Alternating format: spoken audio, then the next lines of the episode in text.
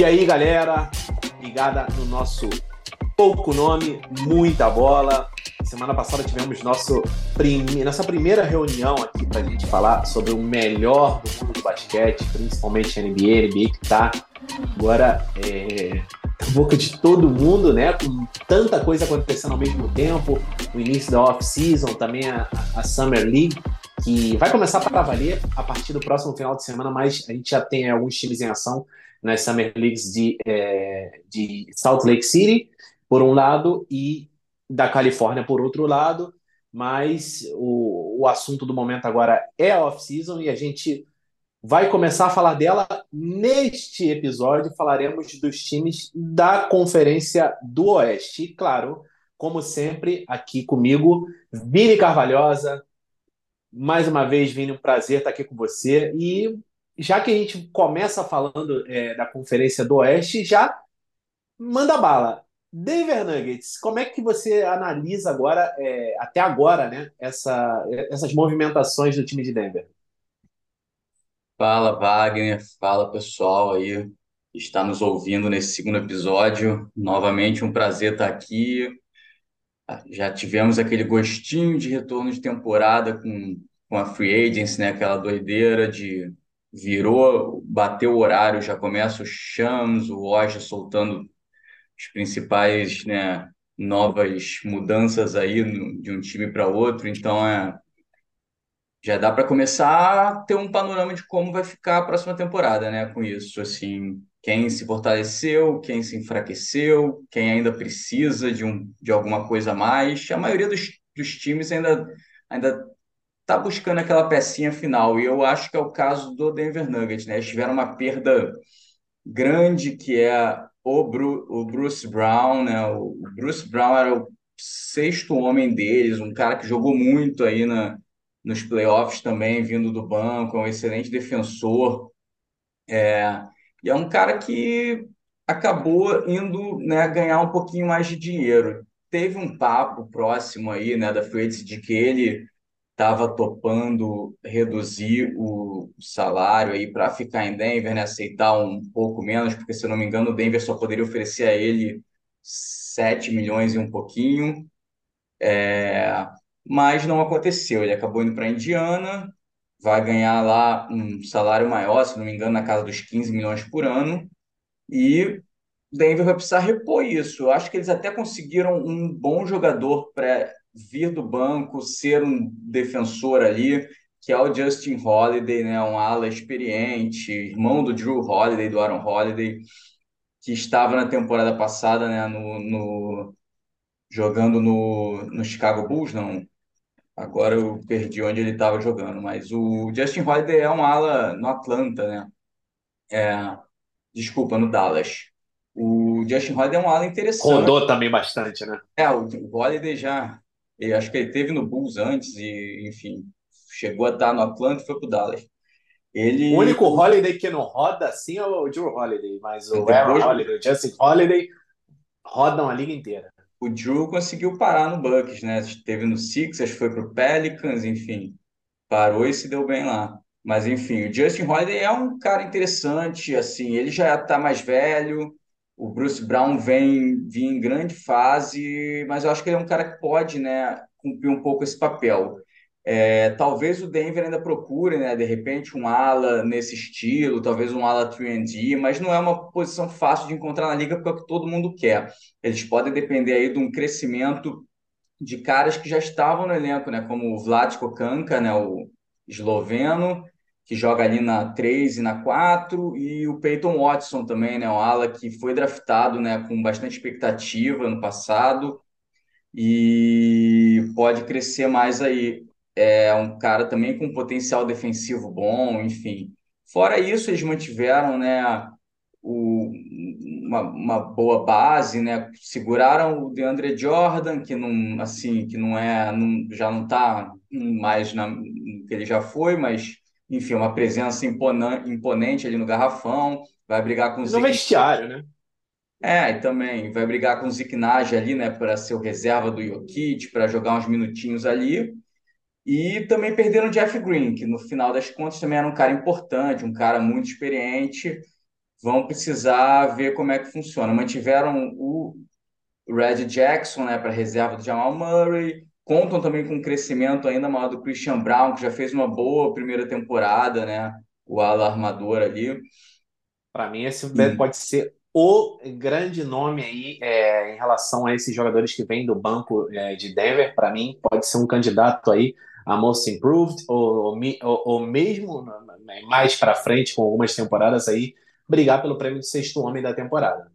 É, pois é, o Christian Brown é um cara interessante, um cara né, alto, tem ali seus quase dois metros de altura, que tem um potencial ali da linha de três interessante, né? Ele era um ótimo arremessador em Kansas, não conseguiu ainda tanto, mas foi temporada de calor dele, ele arremessou na casa de 35% de três ano passado, mas tende a crescer, né?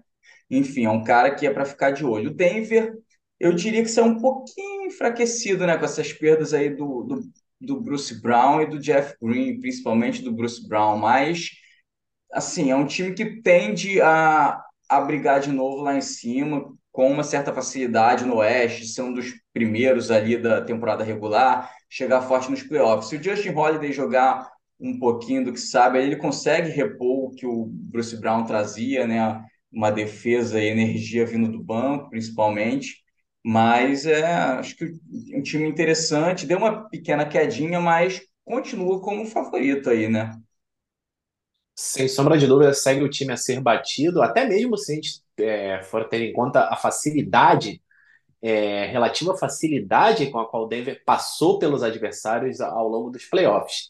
É, acredito que o Nuggets sim é o time a ser batido, mas, por outro lado, teremos muita gente aí se fortalecendo a começar pelo Los Angeles Lakers, que é, foi um time que ninguém dava é, muito pelo Lakers é, na primeira metade da temporada passada, teve um início muito ruim, depois conseguiu estar ali já no, no, no final ali é, da trade deadline e, e, ganhou corpo, chegou nos playoffs, esteve muito bem e agora é, conseguiu ali separar um pouco o joio do trigo, porque trouxe algumas peças que não deram muito certo, como foi o caso do Malik Beasley, que já acabou é, indo embora na Free Agents, um dos nomes que foram embora, mas conseguiu fazer ali um, um, o Pelinka fez um malabarismo né, para manter as peças mais importantes do time e, ao mesmo tempo, trazer reforços de peso para um banco que, na minha opinião, tá, é sério candidato a ser o principal banco da NBA. É, surpreendeu completamente a, a, vinda do Gabe Vincent, é, saiu de Miami, eu até esperava que ele pudesse ir embora de Miami pelo, pela valorização que ele teve ao longo dos playoffs, né?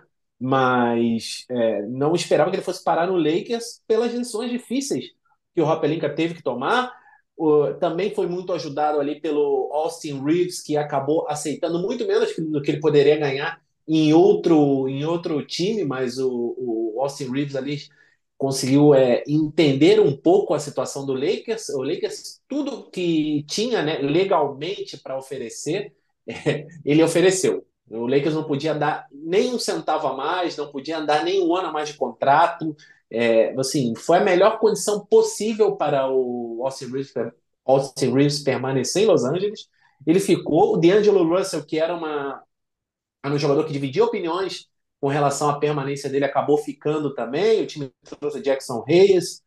É, Torian Prince, que teve muitos bons momentos vindo do banco em Minnesota. Então, é um time que realmente é, tá muito fortalecido, na minha opinião. É, é um time que, sem sombra de dúvidas, vem para brigar e com uma off-season em cima, vai ter aí é, ainda mais corpo né, para fazer uma boa campanha e chegar bem para é, tentar ameaçar o Denver Nuggets. Vini, você, torcedor do Lakers, o que, que você achou de toda essa movimentação? Olha, sem dúvida, dentro do possível, né, o Lakers tinha muitas limitações financeiras ali, principalmente pelas situações de renovação do Reeves, do Hashimura do D'Angelo Russell, é, conseguiu, foi, foi a melhor off-season, talvez, do, do Rob Pelinka, né, desde que ele assumiu. E isso acho que inclui o tempo dele junto com o Magic Johnson. É, como você disse, a gente, o Lakers conseguiu, né, acordos muito favoráveis à franquia com o Austin Reeves e com o Rui Hashimura, né? Os dois parecem que estão assim recebendo menos do que poderiam. O Lakers foi ajudado por um mercado, né? Saturado, como a gente falou no primeiro episódio, não tem tanto dinheiro assim rodando na liga, porque muitos times estão estavam com pouco espaço, com situações já encaminhadas de próprios jogadores que precisavam renovar, enfim. E isso ajudou o Lakers a, a conseguir né, segurar esses dois caras importantíssimos. O D'Angelo Russell também tem gente que acha que ele recebia aí na casa dos 17 milhões e meio por temporada que ele assinou. É abaixo do que poderia. Ele foi prejudicado pelos playoffs, pelo, principalmente pela série contra os, contra os Nuggets, que ele não foi muito bem, como a gente falou também. É, certamente isso afastou alguns possíveis interessados, mas acredito que seja até melhor para ele também ficar no Lakers nesse momento, continuar se desenvolvendo ali. Ele fez uma ótima temporada desde que chegou. É, vai jogar ao lado do Davis e do, do LeBron, né, que vão abrir espaço para ele, enfim. É, fora isso, sim, Lakers no banco que você falou, Gabe Vincent é uma, uma, uma contratação intrigante que ninguém vinha falando como possível alvo do Lakers, né? É um armador que foi muito bem no Miami, é, não é um cara que, que arremessa tão bem de três, mas ele cresceu nos playoffs, por exemplo, nessa temporada né, sensacional do Miami, aí essa pós-temporada indo do play-in até as finais. Ele cresceu e arremessou quase 38%. Se ele conseguir manter um nível próximo disso, já vai ajudar o Lakers. É um cara acostumado a vir do banco também, né, para incendiar o jogo. É, então vai ser muito interessante ele puxando essa segunda unidade, provavelmente, mas não duvido ele, né, até brigar pela titularidade com o D'Angelo Russell e de repente ganhar a posição ali. O Torian Prince, que você falou também, o Lakers pegou ali né, pela Biennial Exception, na casa de 4 milhões e meio, também uma barganha para o que ele né, entrega em quadra. É, o Lakers basicamente trocou ele com o Minnesota pelo Troy Brown Jr., né, que foi para o lugar dele lá para Minneapolis. E no caso, assim, o, o Tauron Prince é um jogador mais completo, um jogador melhor. Ele faz as mesmas coisas que o Troy Brown, mas um pouco melhor. Então, foi uma ótima negociação para o Lakers também. É, enfim, Ken Reddish é uma aposta, é um cara que chegou né, muito badalado, vindo de Duke na, na NBA. Então, ele ainda não consigo vingar. É um cara que veio com expectativa de ser um All-Star e talvez isso tenha afetado, né, a cabeça dele, de a pressão e precisa de novos ares mesmo, né? Já tinha saído do New York, onde ele começou.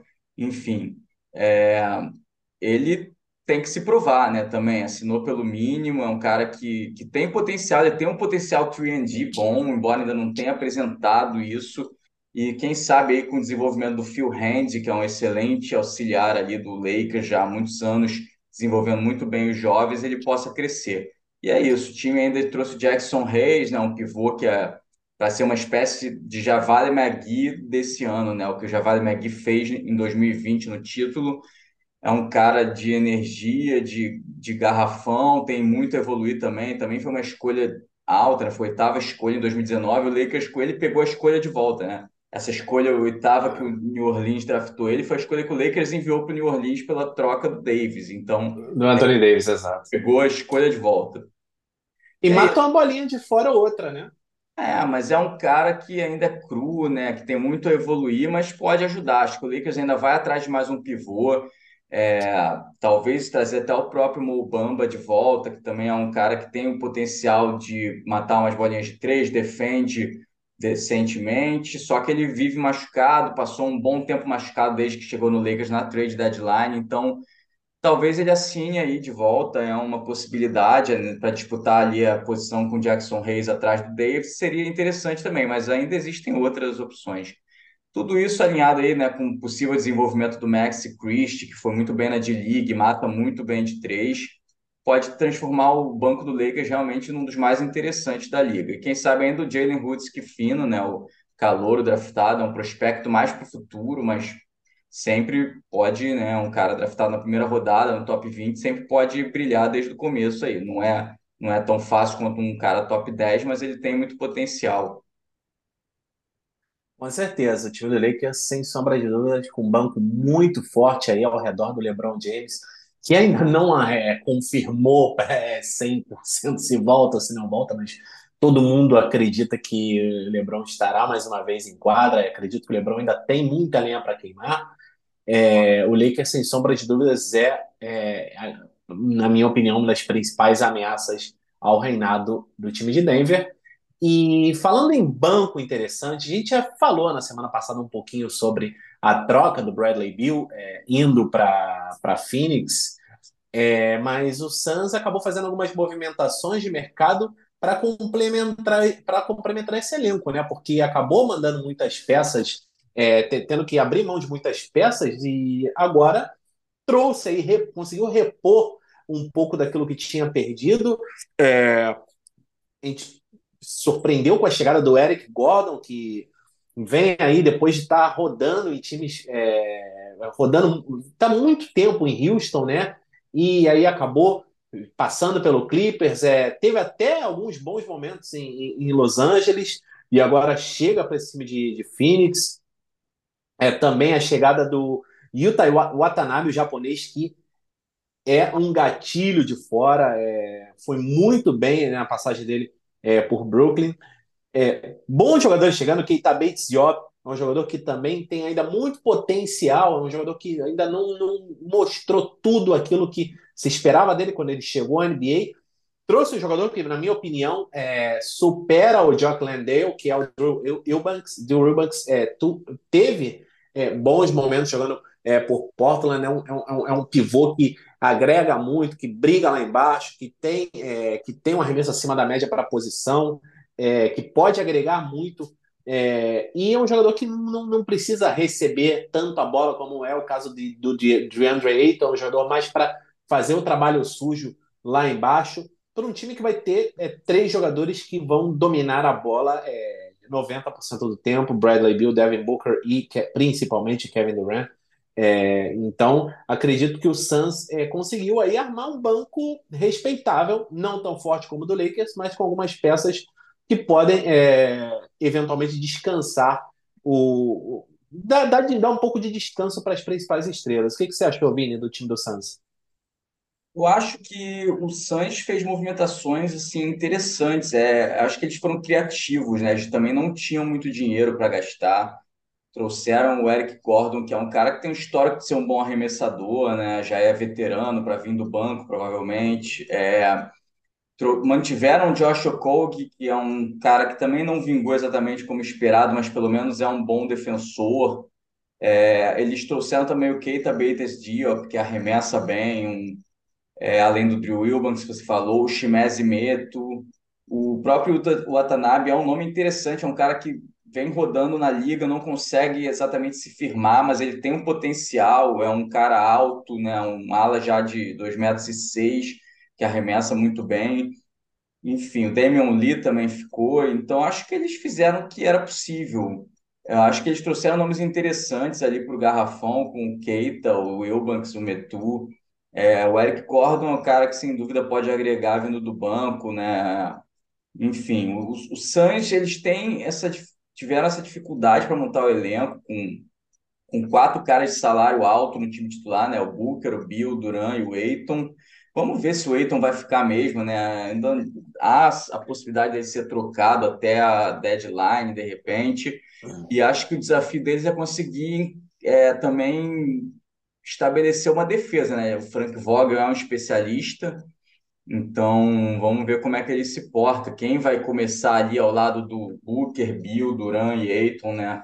Para ajudar na defesa, porque não são jogadores né, conhecidos por defender. O Duran já foi um ótimo defensor na liga, mas né, já tem sua idade hoje, se foca mais no ataque. É um time que vai pontuar muito, sem a menor dúvida, mas vai precisar né, de segurar um pouco na defesa também que esse banco encaixe. Né? O banco é, é um banco que tem uns nomes, nomes interessantes, mas vai, e eles vão precisar sempre manter algumas de suas estrelas em quadra. Né? Isso, tendo três caras desse nível, eles podem sempre manter um deles e ajudar o banco, mas vai precisar que esse banco realmente encaixe. São jogadores ainda que, na verdade, têm a se provar, né? precisam se provar vem rodando bastante na liga, esses caras que a gente falou, então é a chance deles aí terem mais espaço né, no, no, no, num time que vai dar esses minutos né, na segunda rotação para eles. Com certeza, Vini. É, por outro lado, é, a gente falou do Suns, né, que, que, que trocou o Chris Paul, e o Chris Paul no Warriors, é, chega ao Warriors que entra ano, sai ano, e a gente pensa, aquele trio vai, é, vai é, se separar em algum momento, e mais uma vez é, a direção do Warriors, que agora tem, né, é, depois da saída do Bob Myers, tem o Mike Dunleavy Jr. É, à frente. É, como é que você vê esse time do Warriors agora com o Chris Paul chegando e também né, com muitos jovens, né, tendo que complementar, porque é um time que, para manter é, Curry, Clay Thompson, Andrew Wiggins e Draymond Green, precisa é, ter jogadores com salários baixos para fechar o resto do elenco. Então, como é que você vê esse time do Warriors para essa temporada e né, é, as chances, né, se você ainda vê esse elenco como um time que pode ser uma ameaça ao reinado de Denver? É, o Chris Paul em Golden State vai ser uma história muito intrigante aí para acompanhar, né? Um time que ainda tem peças, né, remanescentes do, dos seus títulos, né? principalmente do título da temporada retrasada, é como vai ser o time, como o time vai se encaixar com o Chris Paul, né? Ali, provavelmente a gente vai ver algumas lineups com Paul, Curry, Thompson, Wiggs e Draymond Green, né? Sem o Kevin Looney. É, tem, o time ainda precisa se reforçar, é um time que não trouxe é, muitos jogadores fora o Chris Paul, né? Na verdade, só trouxe o Corey Joseph até agora, né? Outro armador para vir do banco e não renovou nem com o seu free agent, que é um cara que, que pode ajudar ali, que é o Jamichael Green, mas também vem sendo ligado ao Dario Saric, né? Que passou a temporada passada machucado em Phoenix, um croata que sempre foi muito promissor na NBA, nunca conseguiu se destacar muito, mas joga ali na 4, na 5, ele vira um stretch 5. Se fechar com o Saric é um nome importante, até porque o, o garrafão do Golden State está muito raso ainda, né? Fora o Draymond Green e o Kevin Looney, ele só tem o garoto Tracy Jackson Davis, draftado na, na segunda rodada, né, já no fim, não, não, tem nem garantia de que ele fique, pode ser convertido para um two-way, né, vai jogar, está jogando aí na, na Summer League, enfim, eles não têm mais ninguém, assim, então precisa trazer um ou dois pivôs aí para reforçar o elenco, de repente contar com uma evolução maior do Jonathan Kuminga, que é um cara também muito badalado, vindo do banco, é, talvez o Moses Moody, né, que também ainda não, não rendeu tanto, e também apostam no garoto Brandin Podziemski, um, mais um arremessador que eles draftaram é, ali no top 20 do draft, e é isso, o Golden State tem uma, um, um, time titular muito interessante, mas ainda precisa resolver a situação do banco, principalmente no garrafão, né, porque Assim, a gente sabe que o Chris Paul é um gênio, apesar da idade, de estar tá decaindo. O Curry e o Thompson sempre podem decidir os jogos com a bola de três, mas chegar nos playoffs você vai ter que passar por três, quatro séries contra alguns pivôs dominantes aí, enfrentando um Anthony Davis, um Nikola Jokic no, le no oeste. Então, não, não é nada simples. O Golden State vai precisar reforçar esse garrafão aí, né? Para conseguir sobreviver no, no Oeste e tentar buscar um título de novo. É, o Warriors, é, sem sombra de dúvida, né, é, vai ter uma temporada que, que é meio. Né, é, pode acontecer qualquer coisa com esse time, né? Tem, é, teve que teve algumas, o time teve algumas questões físicas também atrapalhando e, na minha opinião, vai ser uma temporada de vai ou racha para a franquia, né? É, para saber se realmente ainda pode seguir brigando com esse, com, com, com esse núcleo do elenco, é, se pode seguir brigando lá em cima, e vai ser vai racha para alguns jovens, né, como Moses Moody e Jonathan Kuminga, que chegaram é, muito badalados no draft.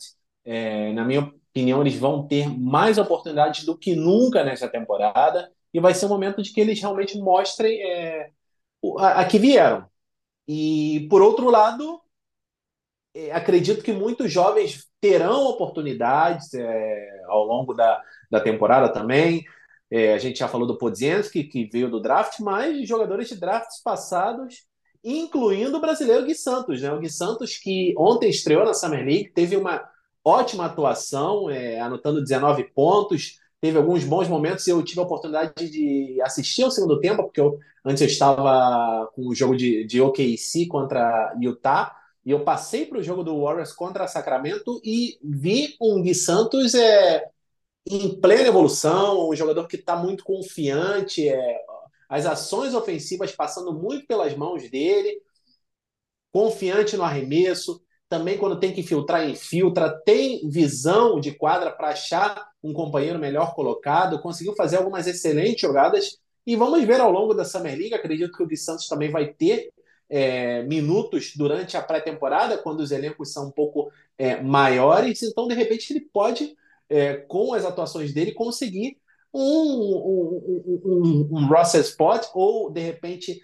tá ali é, flutuando entre a filial da G-League e o time que joga as partidas da NBA. Então, vamos ficar na torcida, porque, na minha opinião, dependendo de como o Warriors vai se movimentar né, nas próximas semanas, o Gui Santos pode acabar tendo aí uma grande oportunidade de ser mais um brasileiro jogando um, um, é, na temporada regular no melhor basquete do mundo.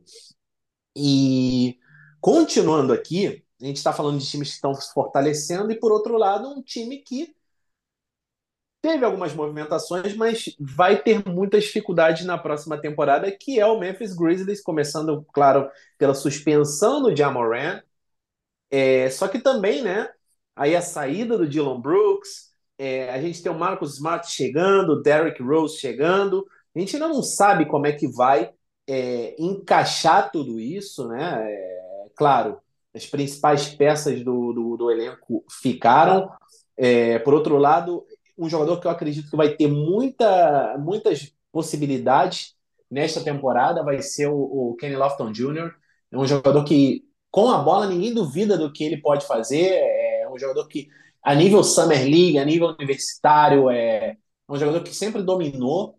Então, é, eu fico muito na expectativa por, pelo Kenny Lofton Jr., por, pelo que ele pode agregar e, e como ele vai escalar aí esse depth chart né, do, do time de Memphis. Vini, Memphis, com essas movimentações, você sente que é um time mais forte, um time que pode dar o passo seguinte ou ficou, é, ficou devendo um pouco é, com relação ao que poderia acontecer no mercado?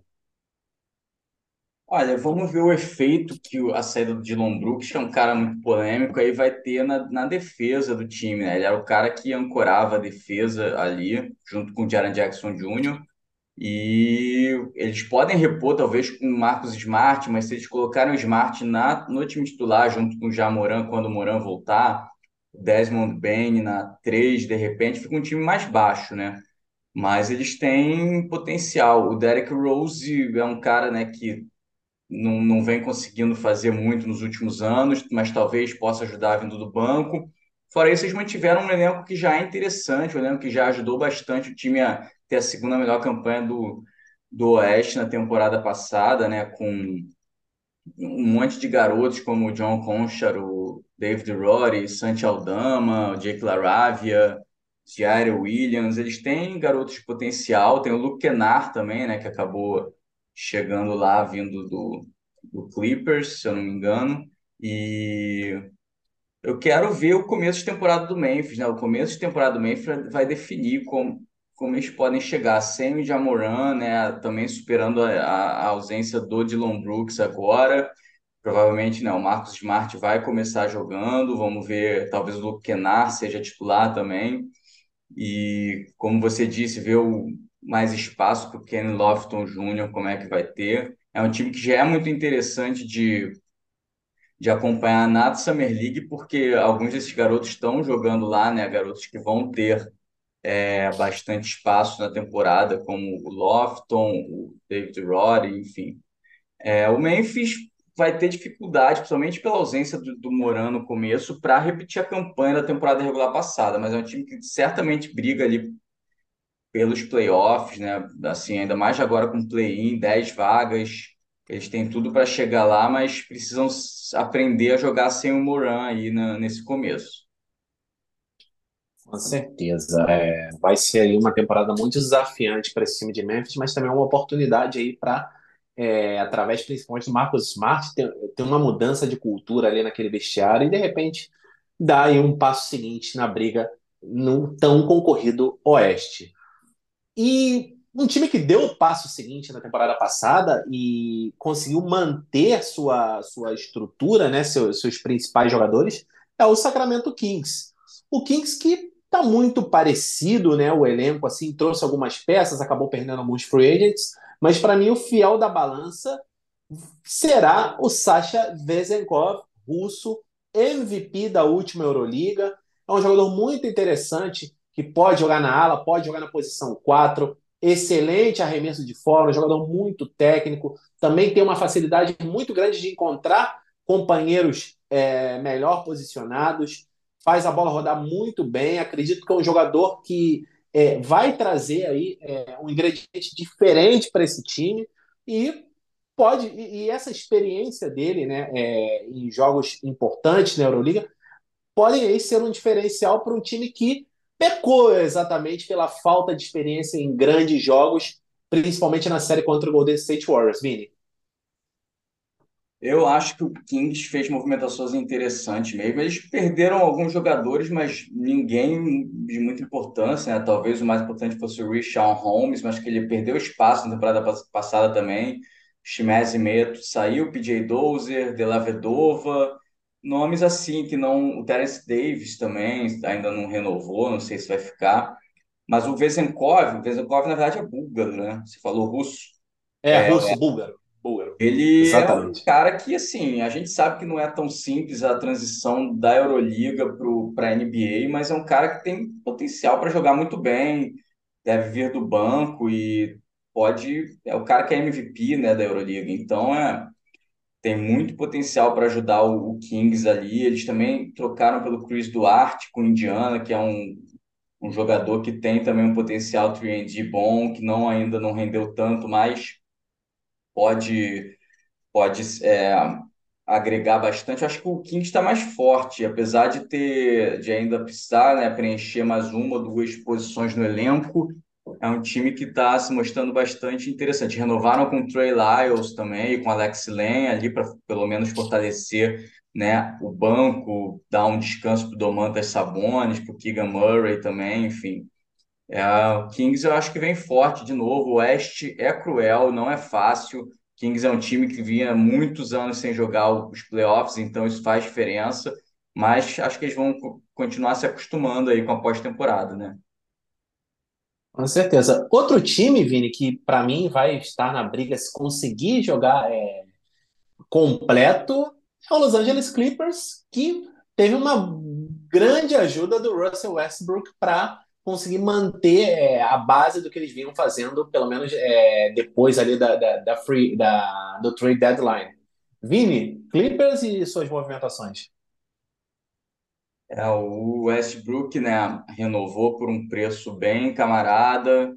É, o Clippers não fez grandes movimentações ainda, né? Fora isso, acertou uma, foi por troca que chegou, acabou chegando o KJ Martin, né, o filho do Kenyon Martin, veio de Houston, que é um cara também interessante pro banco. É, ainda Precisamos ver se o Norman Powell vai ficar. O Clippers está buscando uma troca, né, pelo James Harden, talvez até pelo Damian Lillard. São situações difíceis, situações que, por questão de ativos que o Clippers tem, provavelmente teriam que envolver um terceiro time. Se não vier, eles mantiveram o elenco é, com a adição do Kenyon Martin, a, a, a manutenção do Westbrook. É, Bones Highland tende a crescer também, né, o armador veio de Denver. E dois garotos ali no banco, Jordan Miller, o Kobe Brown, mas fora isso, mantiveram o time, seguraram também Mason Plumlee, que é um cara importante para dar um descanso para o Zubat no garrafão. Se não vier um, um astro como Harden ou Lillard, o Clippers vai depender do que sempre dependeu, né? Que inclusive é um problema, que é a saúde do George e do Leonard.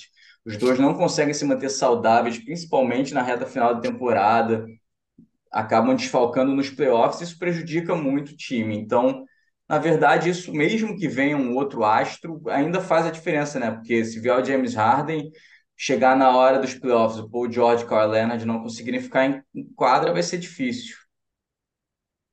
É, fica muito difícil realmente o Clippers mais uma temporada dependendo aí da, da sorte, né? Deixando, entregando ao Deus dará o que será o destino, né? E como a franquia será competitiva. E fechando os times, é, a gente falando aí dos times que estiveram nos playoffs, o Minnesota Timberwolves, que acabou eliminado na primeira rodada, é, poderia ter entrado é, em sétimo né, se não tivesse entregado praticamente nos minutos finais contra o Lakers, e acabou né, entrando e jogando logo contra a Denver na primeira rodada, e aí foi presa fácil. E é um time que os otimistas dirão que uma pré-temporada, é, com mais uma pré-temporada com todo esse elenco junto, é, pode fazer com que o time ganhe corpo, né? A volta do J.D. McDaniels, que acabou fazendo muita falta na série contra a Denver. O Nas Reed, que ganhou uma extensão de contrato, é, renovou, e agora o, o Wolves pagará praticamente meio bilhão de dólares em contratos a três pivôs, Carl Anthony Towns, o Rudy Gobert e o Nas Reed. E depois disso não trouxe muitas outras alternativas, né? É, é um time que a gente não, não sabe como se portará e como o banco corresponderá quando os titulares precisarem descansar. Vini Carvalhosa, sua opinião sobre o Minnesota Timberwolves? É, o Minnesota é um time, como você disse, temos que ver como é que vai ser esse banco, né? Eles perderam o Torian Prince, que era um cara que trazia uma boa produção do banco, principalmente na defesa. Veio o Troy Brown Jr., que teve seus momentos no Lakers, não conseguiu muito espaço nos playoffs, mas foi razoavelmente bem na temporada regular. Pelo menos conseguiram segurar o Nice Reed, que era um objetivo para vir do banco, né, junto com o Gobert ou o Towns, porque principalmente com, com, com o Towns. É, é um time que manteve alguns jogadores, não perdeu ninguém muito importante, fora o, é, o Tyron Prince teve uma substituição e vamos ver como é que para dar um passo a mais ainda falta, né? Na verdade veio também o Shake Milton, né, de, de Filadélfia. Talvez vai depender da evolução também de nomes como Wendell Moore, Josh Minot. Os calouros não devem contribuir tanto a princípio. Jalen Clark é um cara que eu acompanhei o CLA, ele é um ala muito bom na defesa, muito é, de muita raça. E ele, só que ele se machucou no fim da temporada, nem jogou o torneio da NCAA, então deve perder algum tempinho aí no começo da temporada. Minnesota ainda precisa, né, ajustar melhor esse banco, talvez trazer mais um jogador aí, principalmente um arremessador, talvez, e para tentar trazer mais produção ofensiva do banco. Com certeza. Um jogador que eu ficaria de, de olho seria o Leonard Miller. É, o Wolves fez movimentações do draft para poder subir de posição na segunda rodada. É um jogador que teve no D-League Ignite. É um jogador de muito potencial, especialmente na parte ofensiva, mas muito cru ainda. Então, o Wolves é um time que será uma caixinha de surpresas nesta temporada. E com tanta gente boa vindo, né? Gente boa que não entrou nos playoffs, mas que acredito que possa dar passos é, significativos para chegar à pós-temporada.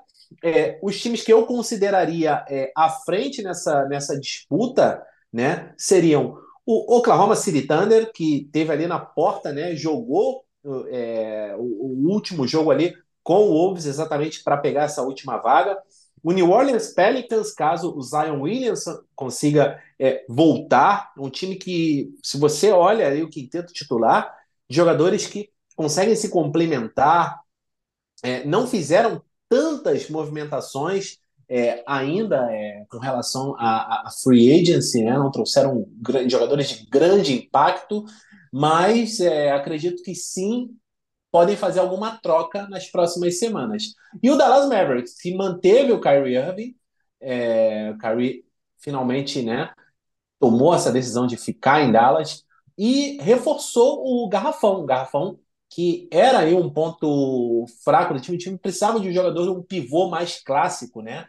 E através do draft trouxeram o Derek, é, Lively, mas também a, a, chegada do Richard Holmes, que estava meio encostado em Sacramento, o Magui, mais uma vez em Dallas, ele que é, teve uma boa passagem, teve bons momentos em Dallas, É, também uma surpresa é o regresso do Dante Exum à, à NBA, o Exum que teve é, uma excelente temporada é, passada pelo Partizan. Todo mundo já sabe do que ele pode é, trazer é, para a equipe, principalmente na parte defensiva. E o Seth Curry, Seth Curry que um dos melhores arremessadores da liga, é, o DNA Curry não, não, não, não, não, não foi diferente com o Seth.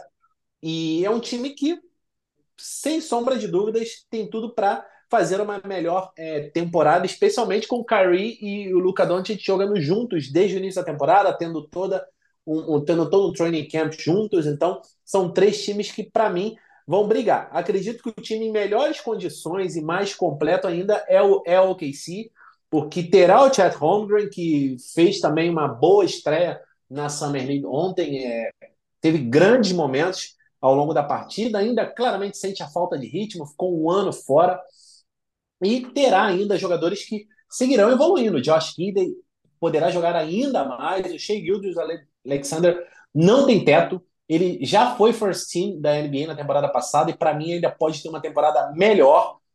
É, e todos eles, o Jane Williams, é, o Ludor para mim já chegou ali perto do teto dele de desenvolvimento. É, o Kevin Wallace foi uma excelente escolha de draft, trouxe jogadores experientes aí que a gente ainda não sabe o que eles irão fazer. É, podem acabar virando moedas de trocas, como Perry Mills, Victor Oladipo, é, o Davis Bertans. O Oladipo teve uma boa passagem para o KC, então de repente acaba ficando. E é, uma escolha, que, uma contratação que para mim pode ser aí um fiel da balança também é o Vasilij Micic, um armador que eu sempre fui fã, o Sérgio, cracaço de bola, é um jogador alto para posição, é, é um jogador que muito inteligente, até na maneira de se posicionar defensivamente. Obviamente, ele num contra um não é um defensive stopper, mas é um jogador inteligente, então coletivamente ele também agrega na parte defensiva. É, é um jogador de muita visão de quadra, excelente arremesso de fora. Acredito que o OKC, sem sombra de dúvida, para mim é o time mais forte desses três, mais completo desses três. E eu já cravaria aqui que o OKC, se não for por problemas é, extra-quadra, de lesões, é um time que eu já cravaria na pós-temporada, brigando ali, é, não sei se para mando de quadra na primeira rodada, mas para pelo menos evitar play-in. Vini, desses três times aí, qual você considera o melhor posicionado para brigar lá em cima? Olha, eu concordo com muito do que você falou sobre o OKC. Eles têm né, o Shai, que é um cara realmente espetacular. O Mitic tem tudo para agregar bastante. É, eles têm muitos garotos de muito potencial, mas por isso mesmo acho que a gente tem que aguardar um pouco para ver, né? Porque podem e devem, é normal oscilar. São muitos garotos muito novos aí, é, depender também da, de como vai estar o físico do Chet Holmgren depois de uma lesão grave, de um ano parado, mas enfim. É, o Oklahoma acho que vai brigar para os playoffs, sem dúvida. É, eu ainda acho que o Dallas é, pode ser o melhor desses três, pelo combo, Kyrie com Luca, é, são dois craques da bola. É, são dois caras que vão ter a temporada toda para jogar juntos, se entrosar, é, enfim. Eles, como você disse, o, o, garrafão melhorou um pouco, o Richard Holmes, o Derek Live, ele é, talvez não contribua tanto de cara, mas é, pô, é, tem muito potencial. Eles devem ainda trazer mais um ou dois jogadores aí para compor o banco. Se o Dante Exum chegar jogando o que ele tinha potencial quando foi draftado, né? Não que ele tinha potencial, claro, mas jogando um pouquinho daquele potencial, tende a agregar bastante. Enfim, eu gosto muito do time do, do Dallas aí. Acho que eles podem. Eles pegam, acho que eles pegam play-in esse ano, pelo menos, sem dúvida. Perfeito. É, e falando um pouco desses times que ficaram um pouco mais afastados ali da, da, da, briga por vaga nos playoffs, o Utah Jazz que chegou a ameaçar um pouco, teve o Laurie Markkinen com uma temporada espetacular, é, mas depois o Portland Trail Blazers com o Damian Lillard com problemas físicos não fez tantas movimentações no mercado, o que a gente espera realmente é a troca envolvendo o Damian Lillard, claramente tiveram destaque no draft com o Scott Henderson, é, e depois o Spurs, que é a mesma coisa, é, grande reforço, não veio do, da, da, da Free senão do draft, Vitor Mbanyama, mas sim a gente teve a grande movimentação aí da, desses times de baixo, é vindo do Houston Rockets, né? Que trouxe um elenco muito jovem, muito intrigante e agregou Fred Van Vliet, que finalmente meteu a mão numa mala cheia do milhão. Realmente ele, né, depois de uma carreira, né, que ninguém esperava muito dele em Toronto, e ele foi comendo pelas beiradas, se tornou uma peça importante do time, acabou sendo campeão da NBA e agora finalmente tem aí um reconhecimento do ponto de vista financeiro. Fred Van Vliet com um grande contrato, mas se junta a um time de muitas é, que não sei se vai logo de cara ser tão competitivo. E também a gente teve o John Collins, né? Finalmente sendo trocado depois de anos e envolvido em rumores, finalmente acabou deixando a Atlanta e se juntando a Utah para fazer ali é, um, time bem alto, né? Junto com Walker Kessler, que deve ter mais destaque, John Collins e Laurie Markkanen. Será um time aí com muita altura e, e, e muita defesa né, na parte interna. Vini, desses times de baixo aí, quem para você é, teve uma off-season de maior destaque, né? Considerando, claro, é, a free agency e também qual desses times aí você acha que pode de repente surpreender? O Houston Rockets realmente teve uma free agency diferente do que muita gente esperava, né? Não só o Van Vliet, mas também abriram a mala para o Dylan Brooks, um contrato de 80 milhões em quatro anos. Muita gente, né, achando até que é mais do que o Dylan Brooks merecia. Também investiram no Jock Landale e no Jeff Green, né? dois pivôs veteranos para ajudar no garrafão. É um time que parece que está querendo brigar né? pelos playoffs mesmo, porque eles têm uma base jovem intrigante, com alguns jovens de muito potencial, no Jalen Green, Jabari Smith, o Alperen Sengun, o Tari Eason, Kevin Porter Jr., que a gente tem que ver se fica ou não, de repente ele pode ser trocado. Trouxeram agora no draft o Eamon Thompson e Cam Whitmore abriram mão de alguns jovens, que eles tinham excesso de jogadores jovens, o Taitai Washington, os Mangaruba saíram, o Deixen Nix foi dispensado, enfim, e trouxeram veteranos para agregar. Eu acho que é um time que está querendo parar com essa história de, de primeiras escolhas do draft, né? Brigar pelos playoffs, aos poucos, né? Usar esses jovens para para trazer jogadores de, que possam ajudar mais e, e começar a, a realmente ver o desenvolvimento desses caras em resultado de quadra. O Utah, que você citou por último também, é, teve movimentações interessantes, é, já teve uma ótima temporada de calor do Walker Kessler, também tem um garoto, Oshai Agbaji, que pode se desenvolver, draftou o Taylor Hendricks, o Taylor Horton Tucker, desde os tempos de Lakers, é um cara de potencial, né, de um teto muito alto, que tende a continuar se desenvolvendo. Enfim, acho que eles já fecharam a manutenção, exercendo a opção do Kelly Olynyk, que é um pivô, né? Que ajuda muito ali vindo do banco, vai ajudar no desenvolvimento do Kessler. Ah, é um time intrigante também do Utah, né? Vai ter uma backcourt ali também com Colin Sexton, Jordan Clarkson, é, o Chris Dunn ficou, que é um cara também que agrega na defesa, principalmente draftaram o Keontae George, é um outro time que tem peças jovens com um toque aqui, outro ali de mais experiência, no caso do Clarkson, do Olinick, do Dan, do próprio Laurie Markkanen, né, e do Sexton, que já não são nenhum garoto. Enfim, com essa chegada do Collins, eu acho que é outro time para para observar. O problema do Oeste é esse, né? Como sempre, é, é muito muito disputado, tem times ali que você olha que em outras situações, como esse Utah e o Houston, assim, você pensa, pô, vai para os playoffs, mas eh, capaz de nesse ano ficar fora, mesmo com 10 vagas, de não conseguir nem o play-in, porque é muito, muito concorrido. Com certeza, a Conferência Oeste, mais uma vez aí, apesar do, do, do crescimento dos times do leste, obviamente, é, a gente tem aí o Milwaukee com um excelente esquadrão, o Miami chegando a, as finais, é, mas ainda assim há uma disparidade. Já foi maior, mas segue existindo, e a, a, a, disputa no, no, Oeste será mais uma vez muito acirrada. É, o mercado no Oeste teve grandes movimentações, a gente teve aqui a oportunidade de falar sobre o Oeste, mas ainda a gente está devendo para vocês a Conferência do Leste. E isso é um assunto para o nosso próximo episódio. É, mais uma vez aqui agradecendo a presença, né, ao meu lado do Vini. Vini, Temporada promete e o Oeste vai pegar fogo, né?